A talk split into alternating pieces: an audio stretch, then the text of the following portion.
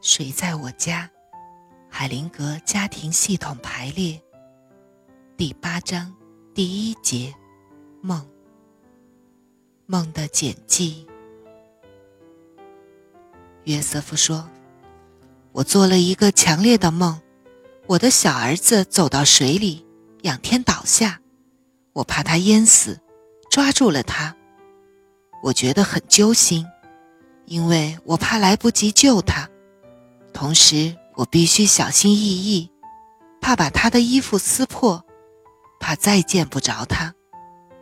后来，我抓到了他的后背，我很开心，他还活着，并开始呼吸，但我担心他可能已经受到了伤害。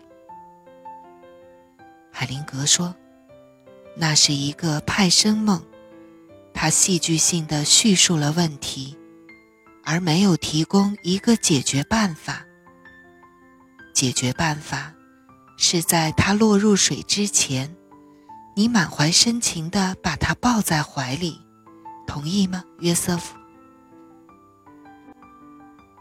拉尔夫说：“在休息期间，我睡着了，梦到我爬上一棵高大的胡桃树，我顺着梯子爬到高处的树枝上，震动树枝。”胡桃掉了下来。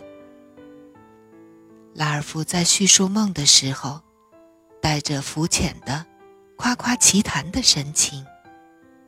海灵格说：“这个梦帮不了你。”拉尔夫继续说：“然后。”海灵格说：“这个梦帮不了你，你不尊敬他。”拉尔夫说：“没帮助吗？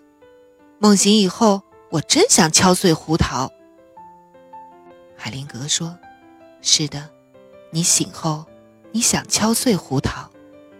画面是粗暴的，要强制事情发生。我不会这样工作，我很少用锤子工作。”拉尔夫说：“我真的想处理它。”海灵格说：“在你讲述的梦里没有能量。”如果我停留在这个梦的画面上，你会颤抖，不会有收获。解决办法必须来自外部。也许你认为我应当为你处理。要想处理它，条件还不成熟。